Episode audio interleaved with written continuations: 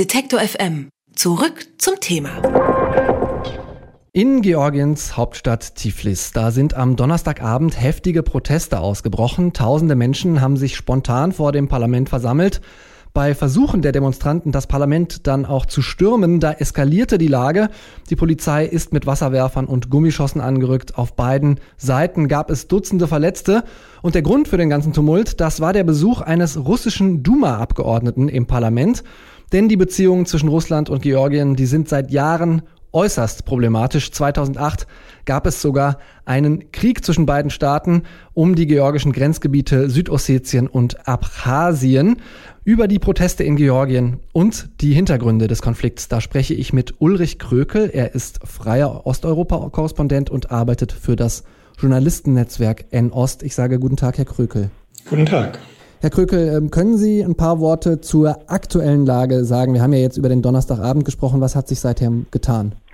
Ja, also zumindest haben sich, äh, Sie sprachen gerade von Dutzenden äh, Verletzten, die Zahlen doch deutlich erhöht. Also die letzten Meldungen, äh, die ich jetzt, gesehen habe, äh, da ist von äh, knapp 250 äh, Verletzten die Rede und davon 80 Polizisten.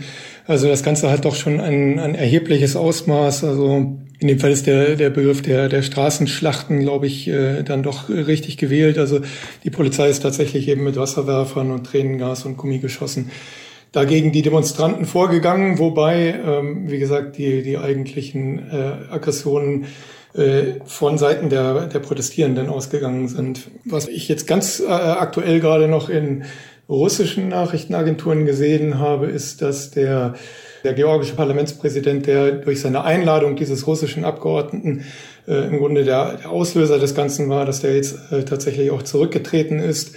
Äh, und das ist, glaube ich, auch so ein bisschen das Bemühen, äh, die Lage zu deeskalieren, denn äh, für heute Abend hat die Opposition auch neue Proteste angekündigt. Also da muss man erstmal abwarten, ob das Ganze heute Abend dann vielleicht noch eine weitere Stufe ähm, stärker eskaliert. Das ist momentan noch nicht abzusehen.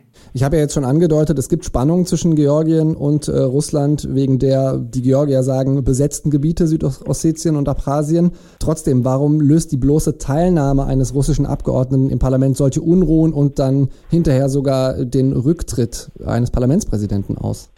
Ja, ich glaube, da muss man äh, dann doch noch mal stärker auch auf die äh, georgische Innenpolitik äh, gucken.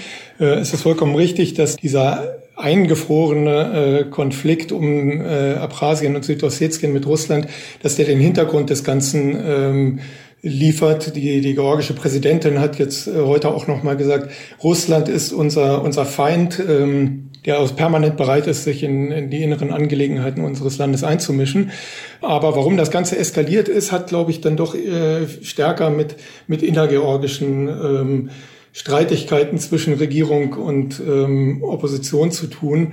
Denn dieser Parlamentspräsident ähm, und auch der Regierungschef, die gehören alle der, der Partei Georgischer Traum an, die seit ähm, 2012 in, in Georgien die die Regierung stellt und auch dann 2013 die Präsidentschaft ähm, übernommen hat, und zwar von dem wahrscheinlich doch einigermaßen bekannten äh, Ex-Präsidenten, schillernde Figur Saakashvili, Michail Saakashvili, ähm, der 2003 in Georgien die Rosenrevolution äh, angezettelt hatte und inzwischen in der, in der Ukraine äh, sich aufhält und dort äh, in der Politik mitmischt. Äh, der war damals entmachtet worden von dieser Partei Georgischer Traum aber er hat, also Saakashvili hat nie ähm, sozusagen losgelassen von äh, dieser, sozusagen von seiner georgischen Heimat und äh, die Opposition, die jetzt eben auf die Barrikaden steigt, das ist die Partei äh, von Saakashvili, die im Parlament und bei den letzten Wahlen immer ganz klar verloren hat. Das ist also eine ganz kleine, äh, kleine nicht, aber eine deutliche Minderheit äh, im Parlament. Ähm, und die wittern äh, nun angesichts dieser, ja, dieses ich sage jetzt mal, ursprünglich war es, glaube ich, kaum mehr als ein Eklat, ähm, wittern, wittert die Opposition eben äh, da Morgenluft und steigt auf die Barrikaden. Das ist also nicht, würde ich jetzt so einschätzen, nichts, was von außen, also von, von russischer Seite provoziert worden wäre. Da ist man ja relativ schnell dabei, weil man das ja auch kennt aus dem postsowjetischen Raum, aus der Ukraine, woher auch immer, wo Russland ja immer wieder zündelt, und zwar ganz heftig zündelt. Äh, aber in diesem Fall, glaube ich, ähm, hat doch die georgische Opposition diesen Eklat zum Anlass genommen, um eben ähm, ja sozusagen diese Proteste da zu eskalieren. Hm. Sie haben gesagt, äh, es sind innenpolitische Konflikte, die da so ein bisschen dahinter liegen.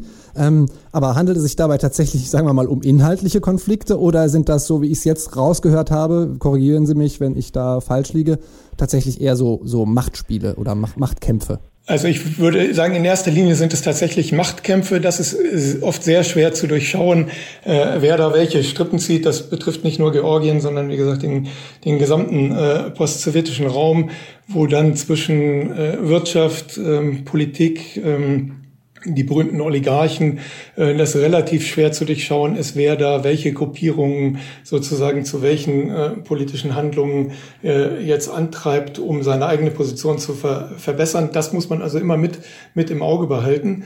Ungeachtet dessen gibt es ganz sicher auch ähm, inhaltliche äh, Punkte und das betrifft dann doch eben wieder Russland.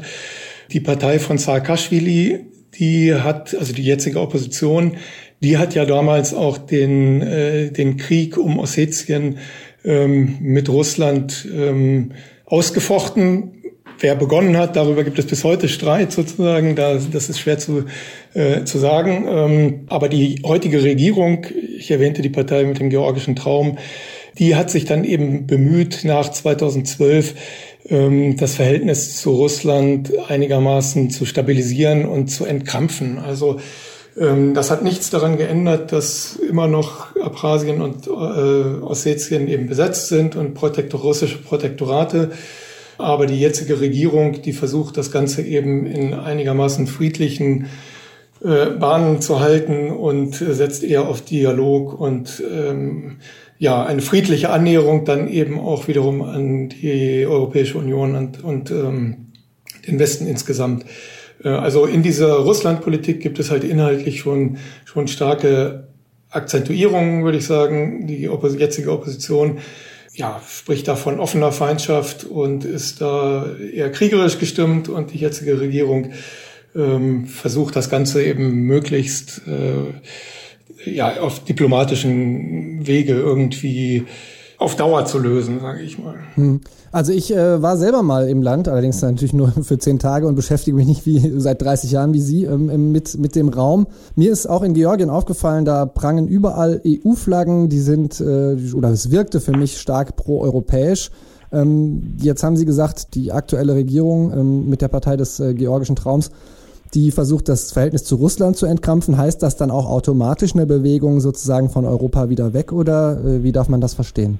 Nein, das würde ich, würde ich eben nicht sagen. Also ich glaube, die Entscheidung in Georgien, wie im Übrigen auch in der Ukraine, ähm, für diesen westlichen Weg, Annäherung an EU und NATO, die ist äh, gefallen und daran halten auch die jetzigen ähm, Regierenden in Georgien fest, wie ja im Übrigen auch äh, gerade aktuell in der Ukraine der neue Präsident Zelensky, dem man ja auch äh, im Wahlkampf äh, unterstellt hat, er sei eher pro-russisch gestimmt, aber das äh, ist sicherlich nicht der Fall. Also auf dieser, auf dieser Grundlage, dass man sich für den pro-europäischen Weg entschieden hat, auf dieser Grundlage versucht man eben auch mit dem, mit dem ja letztlich eben doch übermächtigen äh, direkten Nachbarn Russland irgendwie klarzukommen. Das heißt, Sie rechnen auch mit einem Verpuffen der Proteste jetzt?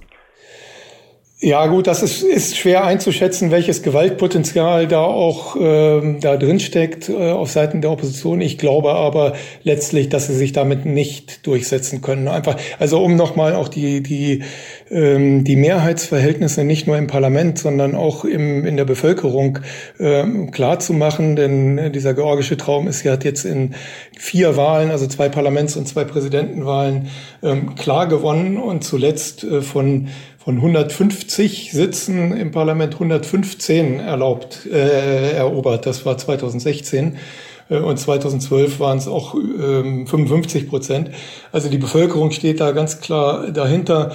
Und von daher werden die, ob die Proteste jetzt wirklich ganz schnell verpuffen werden, aber sie werden, äh, denke ich, chancenlos sein bei Protesten in Georgien. Da hat es in den vergangenen Tagen hunderte Verletzte gegeben. Auslöser vordergründig war der Besuch eines russischen Duma-Abgeordneten im georgischen Parlament über die Proteste in Georgiens Hauptstadt Tiflis.